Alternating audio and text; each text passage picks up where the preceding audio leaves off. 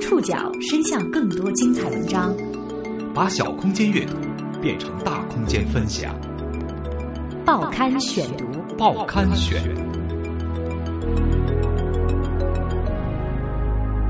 把小空间阅读变成大空间分享，欢迎各位收听今天的报刊选读，我是宋宇。今天为大家选读的文章摘自界面新闻，将和大家一起来了解一下互联网。让打假更容易了吗？这两天呢，百度、阿里巴巴、腾讯三家网络巨头相继公布了二零一五年的打假进展。微信安全风控负责人介绍，欺诈类信息是微信平台投诉最多的类型，仿冒欺诈、实物欺诈、商品欺诈、兼职刷单欺诈和红包欺诈都是二零一五年最热门的欺诈类投诉。二零一五年，微信一共受理用户投诉八百五十万单，封停欺诈用户账号数十万个。阿里巴巴也在这两天举行了阿里打假誓师大会，在这场大会上，马云说，二零一五年阿里巴巴提供了几千条售假团伙的线索，协助警方抓获了七百多人。他还说，今天是时候让互联网公司来试用互联网的方法、大数据的技术来解决问题。百度旗下的手机助手也在十四号公布了网络安全数据。根据百度的统计，移动互联网恶意程序主要来自应用商店、论坛等下载，以及手机厂商的预装，伪装性强，具有恶意扣费、隐私窃取、资费消耗等多种高危恶意行为。二零一五年，他们排查下架了近二十万款移动互联网恶意程序。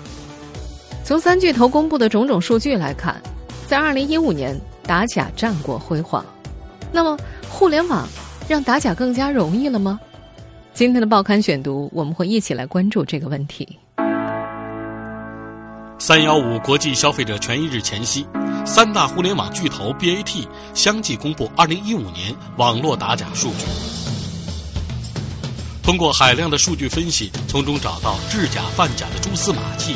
已有无数事实的验证，就是通过你的消费记录和诚信记录，呃，让这些卖假货的这些商家那个无可逃遁。那么，互联网和大数据让打假更加容易了吗？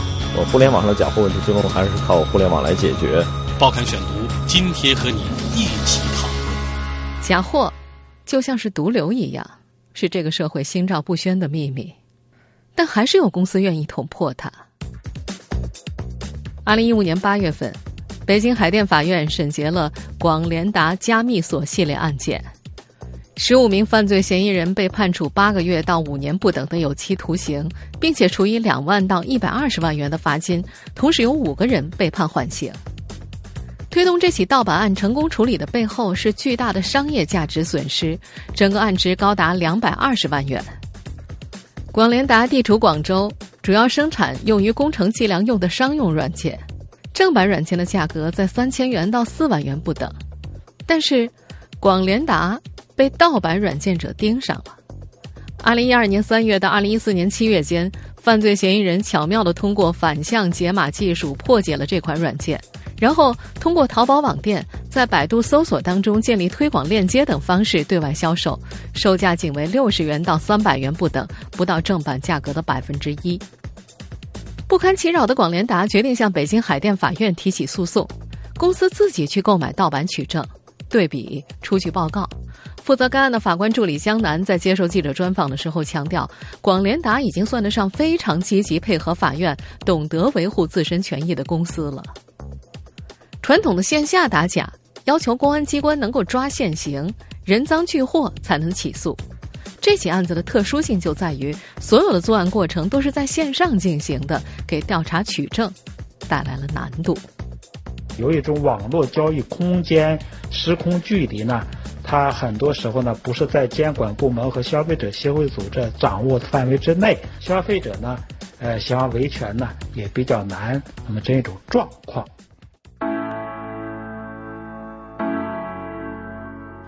并不是所有公司或者受害者都像广联达一样有强烈的维权动机，多数公司抱着多一事不如少一事的态度，得过且过。更重要的是，对于个人和中小企业来说，通过司法手段维权的成本实在太高。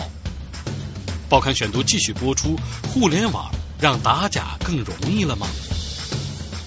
广联达案的法官助理江南介绍，在主动维权方面，类似三星、惠普这类重视知识产权保护的公司可能会做得好一点，甚至有专门的知识产权代理公司会帮助他们打官司。这已经变成了一门新生意。这些代理公司在搜集到证据之后，找到三星这样的大公司开始谈判：我帮你打官司，你分我一杯羹，利益交割很明显。取证链条模式化，商业样态成熟。从最先的中关村、海龙电子城开始，慢慢发展到了线上。如果说没有这些代理公司，无论对于个人还是中小企业来说，通过司法手段的维权成本实在是太高了。广东有一名较真的消费者廖哲，就向记者分享了他自己的真实案例。二零一四年，他通过某团购网站秒杀到了一辆凤凰牌自行车，售价在八百块钱左右。宣传的时候显示是三折的价格，但巧合的是，和朋友比价之后，他发现自己三折淘来的车和朋友正价购买的相差无几。于是他想找凤凰自行车讨个说法。廖哲性格执拗，他先是及时对团购宣传页做了截屏，保留了交易证据，然后向上海物价局反映情况。半年过后，上海物价局给出了价格欺诈认定。凭着这份关键证据，他打起了官司。又过了三四个月，他最终获得了胜利。但是胜利的代价是，这起案件前后耗时八个月。八百块钱的自行车，廖哲拿到了两千四百块的三倍赔付。并不是所有人都像廖哲这么幸运，有保留交易证据的意识，还有持续抗争的斗志。恐怕多数人在遇到这样的状况的时候，都会自认倒霉。如今，互联网打假案的取证也越来越难。专门负责知识产权保护的李楠法官认为，取证最关键的一步就是要公证购买。他甚至建议维权方可以把邮寄地址直接写成当地的公证处地址，在完成购买之后，直接进行购买封存、核实订单号、寄件人信息、网上交易记录等等，就是要确保商品的唯一性。简单来说，就是要保证你买到的假货就是那个商家要卖的，中间不会有调包的可能。甚至很多警察在侦查的时候也没有这么明确的电子证据固定的意识。警方在查抄电脑硬盘时，需要在现场有证人的情况之下，记录下该物品编码等数据，确保证据源不受污染，做好现场勘验的笔录。当然，职业打假人和知识产权代理公司会有更聪明的做法。他们有一种名叫“存证云”的软件，直接记录交易的过程。确保商品唯一性只是第一步，更重要的是证明假货就是假货。这并没有想象中那么容易。不同电商平台的商品检验标准不同，而且都需要权利人的配合。什么样的检验标准是有效的？消费者恐怕很难像廖哲那样花高价把商品送到专业的检测机构去检验。有些商家也不愿意给消费者提供产品检验的服务。在三大互联网巨头中，阿里巴巴是受假货问题困扰最多的电商平台之一。这家市值一千八百亿元的公司，在二零一五年陷入了多场售假官司。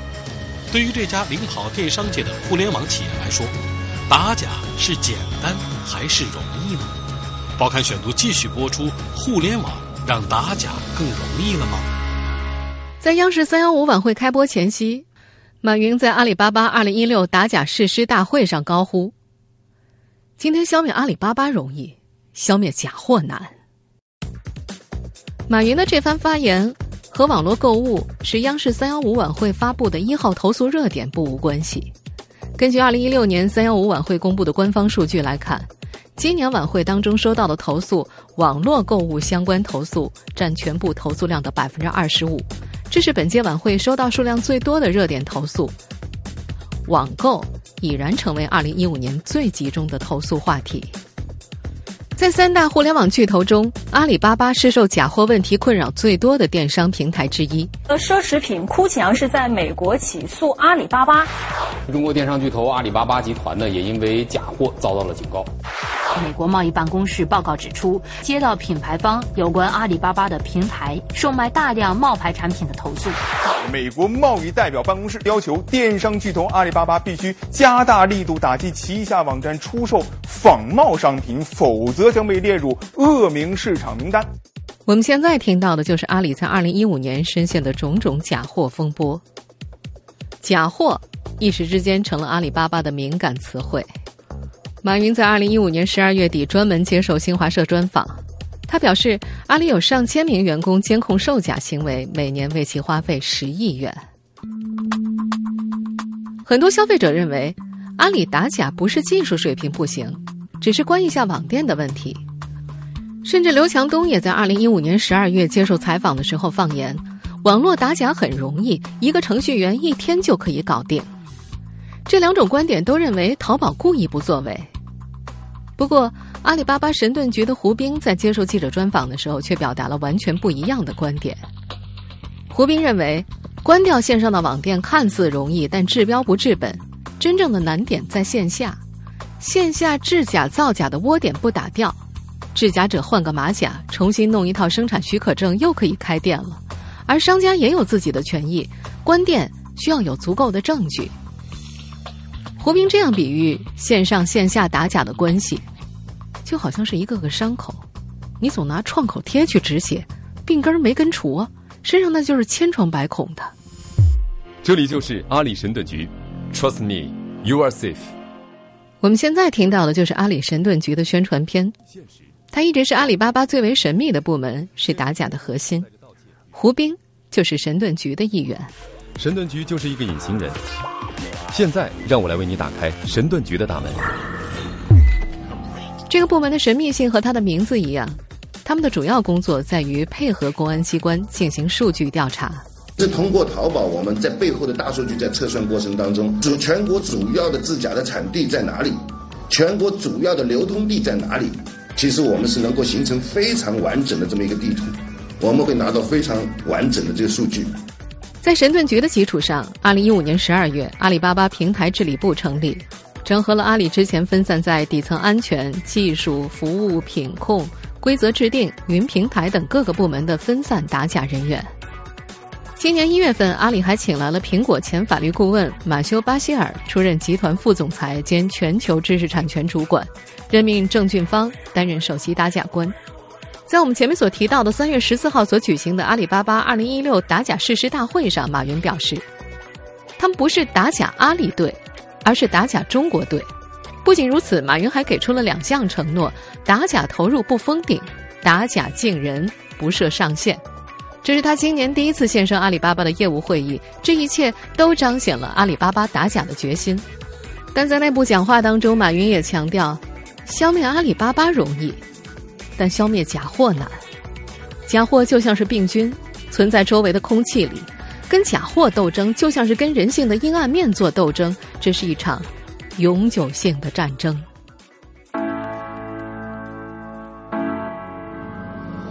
制假窝点是伤害互联网消费环境的一个个伤口。在互联网时代，大数据至少可以帮助互联网企业找到伤口在哪儿。这方面已经有不少成功案例。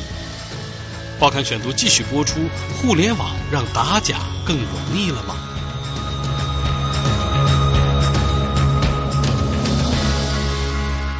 目前就职于阿里巴巴神盾局的胡兵是几十年的老刑警了。他身形清瘦，破案侦查经验丰富。几年前从公安系统跳槽到阿里神盾局，一切数据挖掘能力都是从基础学起。胡斌介绍，任何人只要在互联网上活动，肯定会留下蛛丝马迹。这是他和传统物理犯罪的不同。真实世界当中的犯罪会受到天气等客观条件的影响，犯罪证据极易被毁坏。但是互联网世界完全不同。互联网上的痕迹包括账号操作，还有登录之后的发货、退货地址、交易明细，都会留下线索。这些痕迹就慢慢组成了我们所说的打假大数据。二零一五年六月，浙江省公安厅破获了一起壳牌制假售假案，案值过亿，得益于神盾局与壳牌权利人良好的合作关系。最初的线索是由壳牌提供的。他们发现淘宝平台上有很多仿冒的壳牌润滑油。神盾局马上利用自己的数据和专家团队去挖掘这一线索。更多的线索来自资金交易，有交易就必然会带动双方的交易账号，发货时会有发货地址，货品不好的时候会有退货地址，再加上注册店铺的时候需要提供身份证。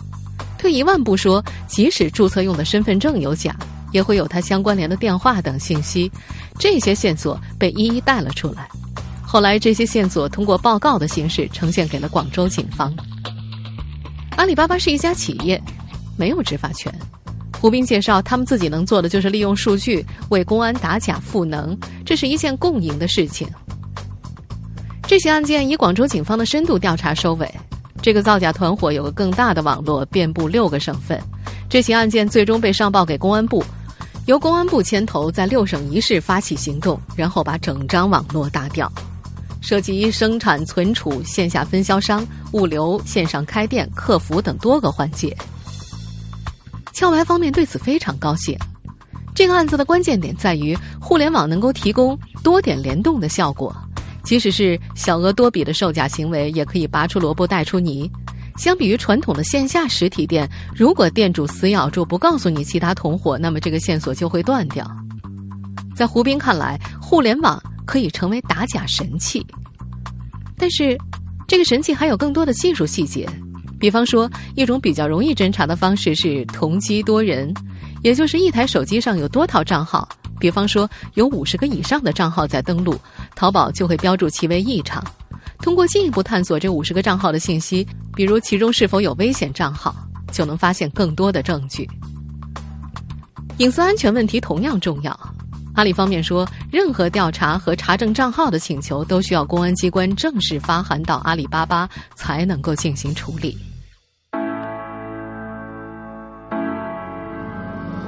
没有哪家互联网公司能逃得出假货的困扰，尤其是有大量第三方入驻的互联网平台。其他互联网公司在打假方面又做了哪些努力？报刊选读继续播出：互联网让打假更容易了吗？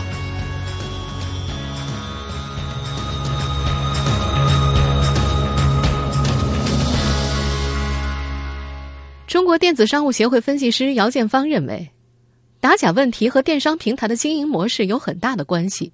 相对来说，自营平台的假货概率会低一些，而第三方入驻平台授权、供应链、货源的把控就可能会出现漏洞。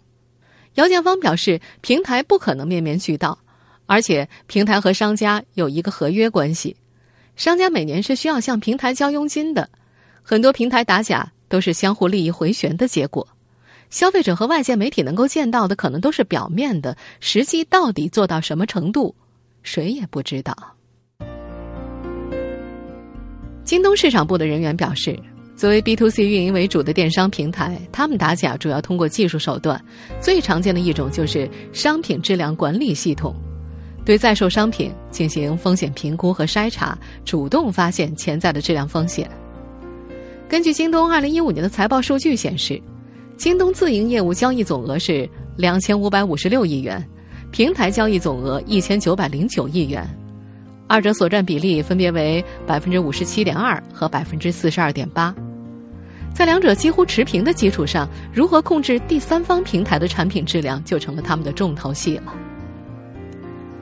如今，网络关键词甄别已经成了电商标配。但是，有的制假售假团伙已经学会了用各种关键词来规避风险。面对这种情况，京东有一套特别的网络关键词甄别系统，在日常的页面审核工作当中，通过系统对违规关键词的检索，以节省审核的时间和人力成本。腾讯虽然不是一家电商公司，但作为国内最大的社交软件，腾讯需要尽最大可能控制平台上可能发生的交易和欺诈风险。在接受采访的时候，阿里神盾局的胡兵曾经表示，假货受害者最关键的一步，他们会从阿里交易平台转移到微信、QQ 上进行交易，跨平台之间的交易就会完全脱离单一平台的掌控。一旦出现假货纠纷，事情就变得极难处理。除此以外，越来越多的朋友圈微商也让微信打假成了二零一五年的重点。三月十四号，微信公布了打击个人朋友圈售假成果。他们成立了微信品牌维权平台，联合三百多个品牌共同打假。平台上线八个月的时间，一共封停涉嫌售假账号一万一千两百个。微信团队采取微信用户举报、品牌方鉴假、微信团队核实处理的闭环机制，在打击售假侵权行为。微信方面透露，在个人举报当中，有百分之三的举报和商品售假有关，打假举报类型最多的是奢侈品、体育用品和服饰。对于微信当中的微商现象，腾讯方面表示，用户选择微信使用方式的前提是合法合规。对于透支信用、恶意欺诈、恶意营销等违反法律的行为，他们会联合权利人进行坚决打击。在互联网和大数据时代，打假看似更便捷容易，但这种看上去的容易只是技术层面的。实际上，电商平台、公检法机构、权利人、消费者各有诉求，这让打假变成了一个多方博弈的难题。报刊选读继续播出：互联网让打假更容易了吗？二零一五年十一月七号。国务院办公厅关于加强互联网领域侵权假冒行为治理的意见正式发布，打假正式上升到了国家政策层面。意见对假货治理问题给出了三年的明确时间限制，要初步形成政府监管、行业自律、社会参与的监管格局，相关法律法规更加健全，监管技术手段更加先进，协作配合机制更加完善。虽然电商平台在努力打假。公检法也在侦破此类案件，但是双方严重缺乏配合和沟通，信息断层明显。胡斌曾经不止一次强调，阿里巴巴需要公检法的支持，比如希望可以完善假冒伪劣商品的检验标准，提高权利人的维权意识等等。公检法对此也有自己的诉求，在当下，中国的公安机关很难拥有大数据侦查的能力，他们只能够寻求互联网公司的帮助。公检法的人才培训中较少开设大数据分析课程，而有大数据分析能力的专业人才也早就被互联网公司高薪挖走了。胡兵在神盾局成功转型之后，收到了很多老战友的来信，像胡兵一样渴望学习大数据知识的警官不在少数。苦于平时的工作压力和强度，执勤安保维稳，他没有时间精力获取最新知识和打假技能。有时候，神盾局还需要向来访的警官解释线索中的每一种数据都是什么意思。而且，除非是案值特别巨大的制假造假案，整个公检法资源还是会偏向社会危害更加严重的刑事案件，比如人身伤害案、盗窃、诈骗等等。在阿里巴巴去年提供给浙江省公安厅的三百多条线索当中，到现在还有没有处理完的部分？在胡斌看来，中国公安。现在还没有真正的迈向数据侦查时代，智慧警务、科技强警等行动表示公安机关也确实在努力，但是另外一方面，他们是被倒逼的。互联网犯罪案件增加，如果跟不上这种互联网步调的话，早晚要吃苦头。专门负责知识产权保护的李楠法官也表达了类似的意思。他觉得，如果互联网公司能够开设类似的大数据知识普及班，多提供一些流程和科普的材料，他们都愿意参加。法官助理江南还认为，整个社会的知识产权意识也需要加强。这件事情不可能是以司法为主导，还是要通过电商公司自上而下产生推动作用。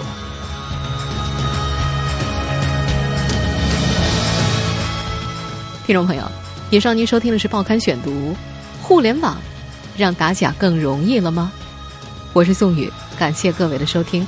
今天节目内容摘自界面新闻。收听前复播，您可以关注《报刊选读》的公众微信号，我们的微信号码是《报刊选读》拼音全拼，或者登录在南京 APP 和喜马拉雅 FM。